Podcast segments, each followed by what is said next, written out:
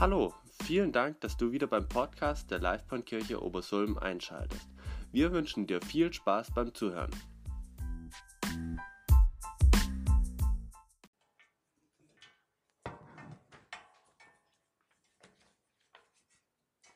Ich grüße euch alle, auch besonders die, die ich noch nicht persönlich begrüßt habe.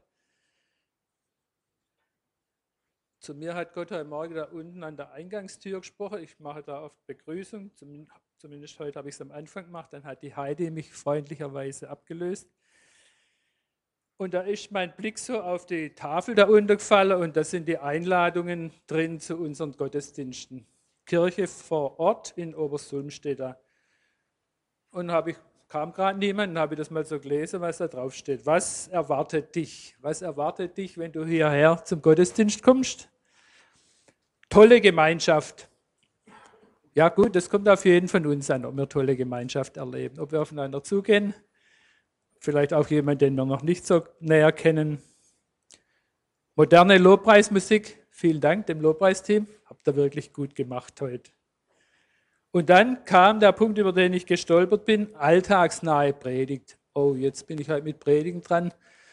Und ich habe mir rausgesucht, Jesus, mein guter Hirte, aber ist das wirklich alltagsnah? Da bin ich so ein bisschen ins Nachdenken gekommen und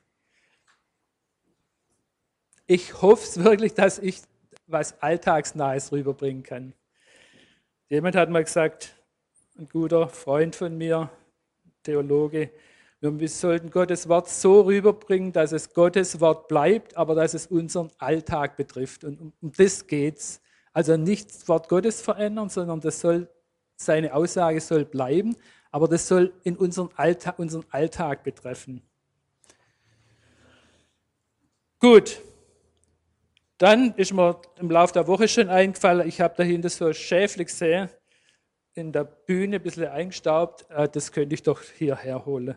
Und jetzt haben wir überlegt, das ist eigentlich unschickt, dass ich hier oben stehe und das Schaf da unten. Und deswegen gehe ich jetzt da ein bisschen tiefer auf die Ebene vom Schaf, weil ich bin ja als Prediger immer und als ehemaliger Gemeindeleiter immer so ein bisschen in der Spannung. Ich bin selber Schaf von Jesus und ich will auch irgendwo Hirte sein. vor kurzem habe ich jemand eine Bescheinigung geschrieben und dann habe ich Pastor hingeschrieben. Das heißt ja nichts anderes als Hirte. Jetzt weiß ich nicht, was euch zum Thema Hirte einfällt. Habt seid ihr in letzter Zeit mal einem begegnet? Oder zumindest einer Schafherde? Ja? Ja, da gibt es einen beim der Herr Württemberger, aber ich weiß nicht, hast du denn schon mal gesehen, wie er der Schafe vorausgeht oder sind die halt nur eingesperrt?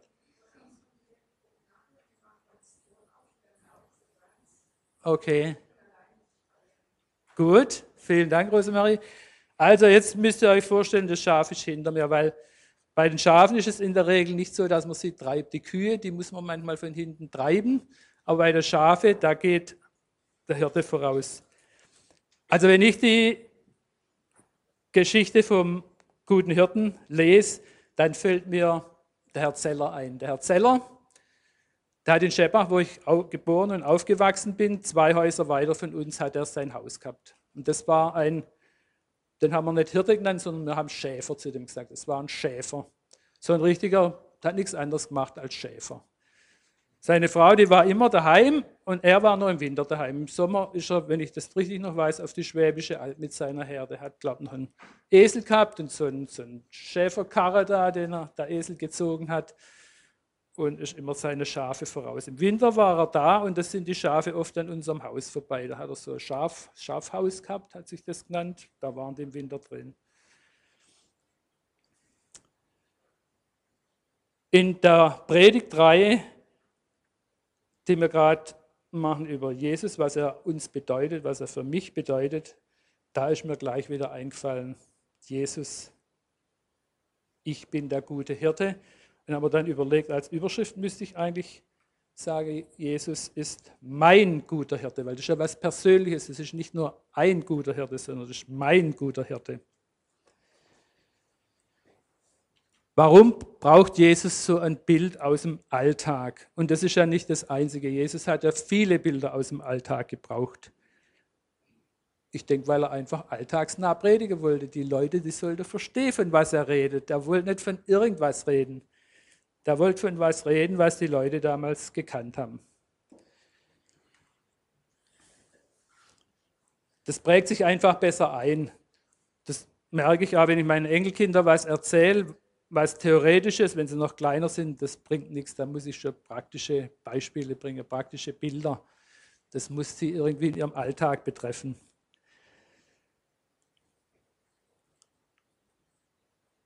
Ein weiterer Grund, warum Jesus diese, dieses Bild vom guten Hirten gebraucht, ist das Alte Testament. Das ist ein Bild, das schon im Alten Testament vorkommt. Der gute Hirte, das kommt schon beim Jakob vor, beim Stammvater von Israel. Da heißt es im 1. Mose, dass Jakob am Ende, so gegen Ende seines Lebens sagt, Gott, der mein Leben lang und bis heute mein Hirte ist. Und wenn der Jakob der Stammvater von Israel, wenn der vom Hirten gesprochen hat und von der Herde, dann hat er gewusst, von was er redet, weil der war auch Berufs, Berufshirte. Er hat zwar viele Bedienstete gehabt, die auch auf die Schafe und auf die Ziege aufpasst haben. Ich weiß nicht, was er sonst noch für Tiere hatte. Und ihm ist im Lauf seines Lebens klar geworden, Gott ist für mich mein Hirte mein persönlicher Hirte, der kümmert sich um mich. Im Jesaja, Jesaja 40, wird der Hirte noch näher beschrieben im Alten Testament. Da heißt, seht, Jahwe, der Herr, kommt mit Kraft. Er herrscht mit starker Hand. Und dann weiter unten, er weidet seine Herde wie ein Hirt. Also er geht seiner Herde voraus. Aber er geht nicht nur voraus, sondern es heißt dort, er nimmt die Lämmer auf seinen Arm.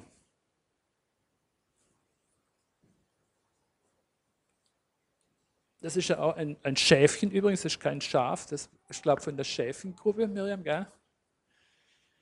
Das Schäfchen nimmt Jesus auf seinen Arm. Dass ihr euch das vorstellen könnt, er nimmt es wahrscheinlich noch ein bisschen liebevoller.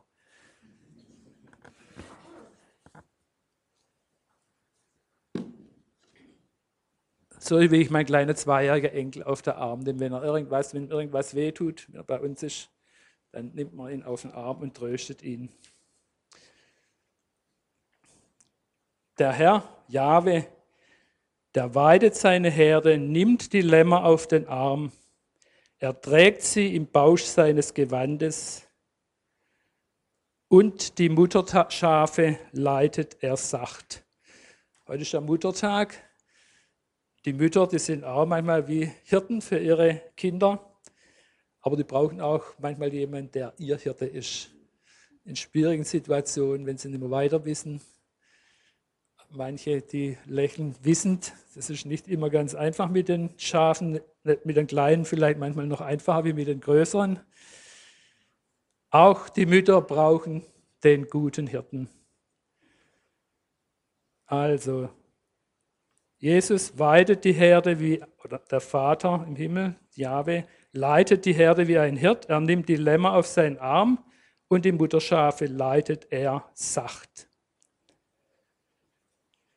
Und wenn wir in dem Kapitel weiterlesen, wird die Größe Gottes beschrieben. Da heißt zum Beispiel, seht die Völker, die ganzen Völker auf dieser Erde sind wie ein Tropfen an einem Eimer vor Gott. Also was winzig Kleines. Sie sind wie ein Stäubchen auf der Waage. Also die großen Völker, die damals schon waren, sind vor Gott nur wie ein Stäubchen auf der Waage. Und im gleichen Zusammenhang ist davon die Rede, wie dieser Gott, dieser große, allmächtig, unvorstellbare Gott, wie der sich um das einzelne Schäfchen kümmert. Also für mich bewegend, sehr bewegend.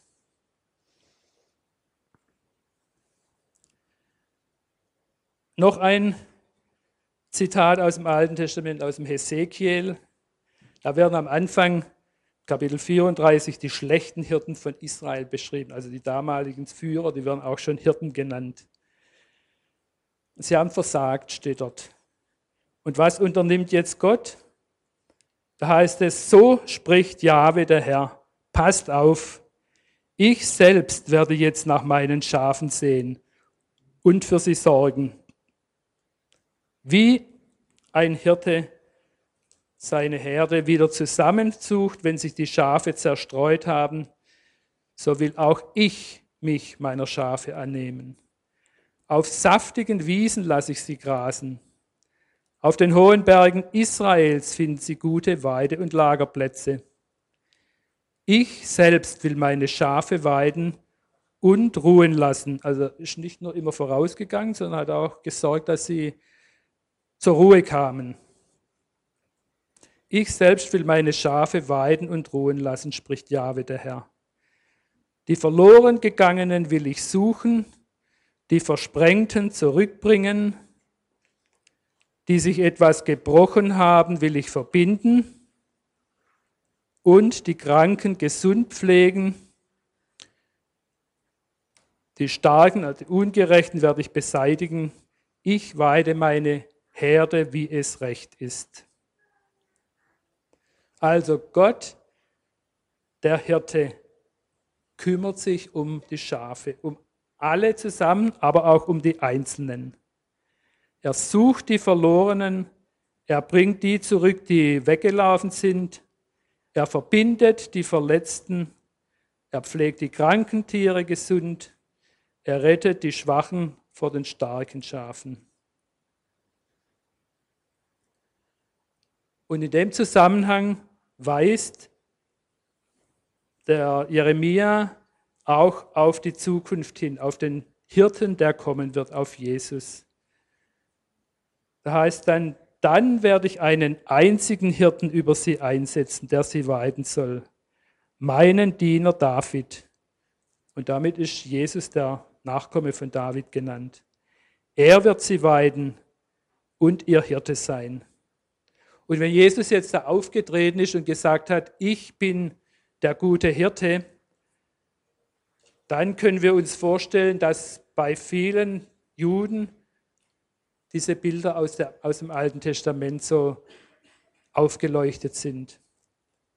Ja, will Jesus jetzt behaupten, dass er dieser gute Hirte ist, der, der wie Gott seine Herde hütet? Und es gilt ja tatsächlich das, was im Alten Testament gesagt wurde, auch für Jesus. Er trägt die Schwachen. Er sucht die Verlorenen. Das Gleichnis vom verlorenen Schaf, das war so eine der Lieblingsgeschichten, die ich meinen Enkeln erzählt habe und immer wieder erzählen musste. Wie der Hirte sich um das einzelne Schaf kümmert, die anderen alle zurücklässt, um das eine wieder zu suchen, das weggelaufen ist. Jesus verbindet die Verletzten, hat viele Menschen geheilt und sich um sie gekümmert. Er hilft den Schwachen gegen die Starken. Aber Jesus fügt noch drei Eigenschaften dazu, um das alles noch zu toppen. Und das lese ich jetzt im Johannesevangelium, Kapitel 10, ab Vers 11. Da sagt Jesus von sich, ich bin der gute Hirte. Ein guter Hirte setzt sein Leben für die Schafe ein. Ein bezahlter Hirte, dem die Schafe nicht gehören, läuft davon, wenn er den Wolf kommen sieht. Dann fällt der Wolf über die Schafe her und jagt die Herde auseinander. Das ist übrigens auch so ein ganz aktuelles Bild. Diskussion, Wölfe, gehören die nach Deutschland wieder oder nicht? Wenn sie dann so eine Schafherde einbrechen, dann sind da die Meinungen sehr geteilt. Also tatsächlich war das schon damals so. Der Wolf hat versucht, über die Schafe herzufallen, die Herde auseinander zu jagen. Und der bezahlte Hirte, sagt Jesus, der rennt weg. Es geht ihm nur um die Bezahlung. Die Schafe sind ihm gleichgültig, sagt Jesus. Ich bin der gute Hirte. Ich kenne meine Schafe und meine Schafe kennen mich. So wie der Vater mich kennt und ich den Vater kenne. Und ich lasse mein Leben für die Schafe. Ich habe auch noch andere Schafe, die nicht aus diesem Pferch sind. Auch sie muss ich herführen. Sie werden auf meine Stimme hören und alle werden eine einzige Herde unter einem Hirten sein.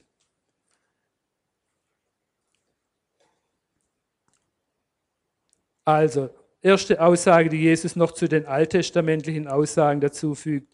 Ein guter Hirte setzt sein Leben für die Schafe ein. Die Evangelien beschreiben uns, wie Jesus sich für die Menschen eingesetzt hat. Er hat alles für sie gegeben. Und das gilt auch noch heute. Wenn wir Jesus nachfolgen, dann setzt er sich für uns ein. Auch wenn wir manchmal vielleicht nicht dieses Gefühl haben, aber darauf kommt es nicht an. Er hat es zugesagt und er hält es ein. Aber Jesus ging ja noch weiter. Er hat sein Leben am Kreuz wirklich gegeben. Er hat Leben für seine Schafe eingesetzt, hingegeben. Er starb für unsere Schuld, damit wir leben können. Wenn wir vom guten Hirten sprechen, dann stellen wir uns das manchmal vielleicht ein bisschen idyllisch vor. Das war auch in der Vergangenheit, gab es so Bilder, wo der Hirte mit den Schafen so richtig idyllisch da irgendwo unterwegs war. Aber David, der König David, der ja auch als Hirte begonnen hat, der hat einmal berichtet, wie das gar nicht so idyllisch war. Im ersten Samuel sagt er, ich hütete die Schafe früher für meinen Vater. Wenn dann ein Löwe oder Bär kam und ein Lamm aus der Herde packte, lief ich ihm nach, schlug auf ihn ein und riss es aus seinem Rachen. Wenn er mich angriff, dann packte ich ihn am Bart und schlug ihn tot. So habe ich Löwen und Bären erschlagen. Also der gute Hirte, das ist nicht nur so ein schönes Bild von dem Schäfer oder Hirten, der dem Schafen vorausgeht, sondern der setzt sich wirklich mit aller Kraft für die ein. Wenn die angegriffen werden und wir erleben, denke ich, in unserem Alltag, damit bin ich wieder bei der alltagsnahen Predigt, in unserem Alltag erleben wir Angriffe. Nicht vielleicht von Wölfen und Bären und Löwen sowieso nicht, aber wir erleben Angriffe, wo der Feind verschiedene Dinge benutzt, um uns anzugreifen, um uns zu verletzen. Und da hat Jesus versprochen, er gibt sein Leben für uns, er setzt sich für uns ein. Das Zweite, was Jesus von sich sagt, was im Alten Testament noch nicht so ausdrücklich betont wurde, Jesus sagt, der gute Hirte, der kennt seine Schafe. Ich habe ja manchmal Mühe, mir die Namen zu merken. Wenn ich jemanden länger nicht mehr gesehen habe, dann weiß ich nicht mehr, wie heißen die jetzt. Wie heißt er jetzt? Der gute Hirte, der kennt sie. Jesus, der kennt uns, wenn wir seine Schafe sind, wenn wir ihm nachfolgen. Und er sagt, die Schafe kennen auch ihn. Ganz eine persönliche Beziehung.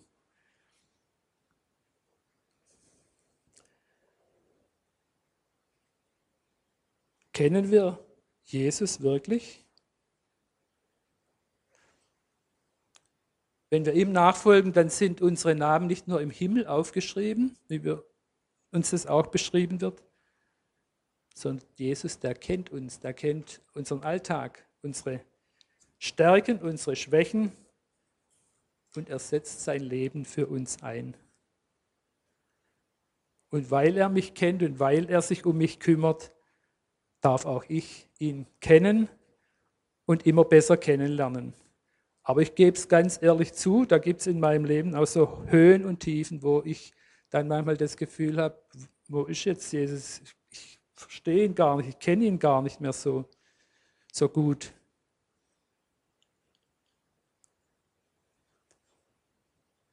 Jesus hat ja in dem Zusammenhang auch gesagt, der Hirte ruft die Schafe mit Namen, sie folgen ihm, weil sie seine Stimme kennen.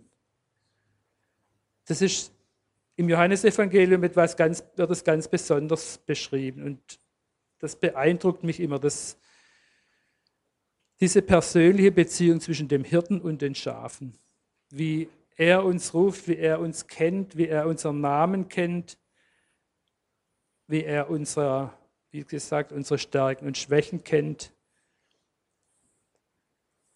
Und manchmal redet er zu uns. So wie er heute Morgen zu mir irgendwie gesagt hat, ich soll mal diese Einladung zu unseren Gottesdiensten ansehen und mein Blick dann gleich auf die alltagsnahe Predigt gelenkt hat.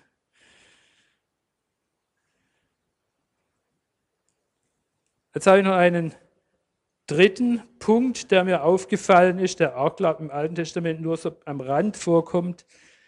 Am Schluss der Rede vom guten Hirten sagt Jesus, der gute Hirte führt alle seine Schafe zu einer Herde zusammen. Bis jetzt hatte Jesus vor allem vor dem Volk Israel gesprochen, vor den Juden. Und im Hesekiel hieß es, ihr Israeliten, ihr seid meine Schafe. Und Jesus sagt auch von sich selber, hat in erster Linie den Auftrag, die verlorenen Schafe aus dem Volk Israel zu suchen und zurückzubringen. Aber im Verlauf seines Dienstes wird es immer deutlicher, der Auftrag Jesus, von Jesus geht über sein Volk hinaus zu der Herde, die ihm von Gott geschenkt wurde, gehören auch noch andere Schafe, andere Menschen. Und er sagt von sich, der gute Hirte führt alle seine Schafe zu einer Herde zusammen. Paulus beschreibt es im Epheserbrief, indem er sagt, die Heiden und die Juden im Kapitel 2, die werden, die Mauer zwischen ihnen wird weggemacht, sie werden zu einer Gemeinde vereinigt.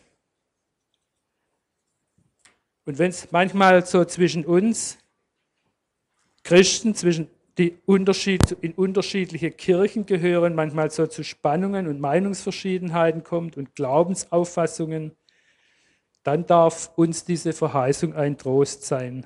Es kommt die Zeit, da wird es nur noch eine Herde und einen Hirten geben. Aber was heißt es jetzt für uns persönlich in unserem Alltag? Was hat der gute Hirte, Jesus Christus, mit mir zu tun, mit meinem Alltag, mit dem Montag und dem Dienstag und dem Mittwoch?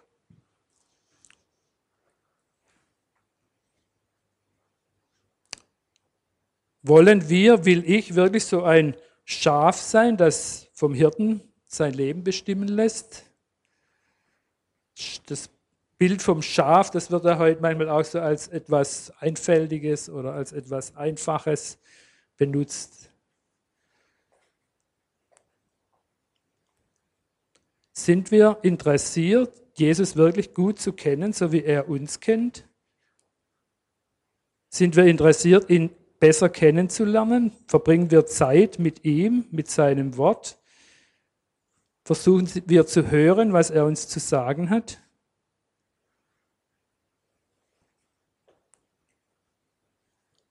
Das musst du jetzt die Frage, darfst du selber beantworten. Sagst du nur, ja, der Herr ist ein Hirte? Oder kannst du mit David, der das im Psalm 23 gesagt hat, sagen, der Herr ist mein Hirte? Der Buchstabe M macht da den Unterschied. Ist der Herr ein Hirte oder ist er mein Hirte? Mir wird nichts mangeln.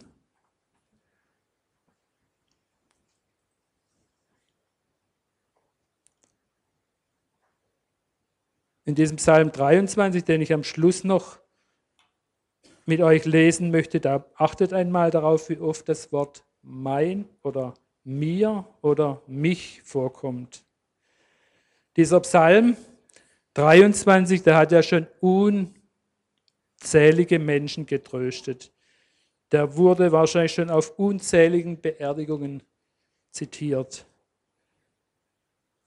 Das ist vielleicht eines der Worte aus dem Alten Testament, das viele Menschen noch kennen, zumindest der erste Vers. Der Herr ist mein Hirte und vielleicht noch den zweiten Satz, mir wird nichts mangeln. Das ist ja toll, jemanden zu haben, der sich um mich kümmert und mir hilft, dass mir nichts mangelt. Ich möchte diesen Psalm lesen nach der alten Luther-Übersetzung. Das ist die, die mir so tief drin ist. Ich weiß nicht, ob es bei euch auch noch so ist. Und wenn ihr wollt, dürft ihr laut oder leise mitsprechen oder in Gedanken mitsprechen, wie ihr das wollt. Psalm 23, ein Psalm Davids. Der Herr ist mein Hirte, mir wird nichts mangeln. Er weidet mich auf einer grünen Aue und führet mich zum frischen Wasser. Er erquicket meine Seele. Er führet mich auf rechter Straße um seines Namens willen. Und ob ich schon wanderte im finstern Tal, fürchte ich kein Unglück, denn du bist bei mir. Dein Stecken und Stab trösten mich.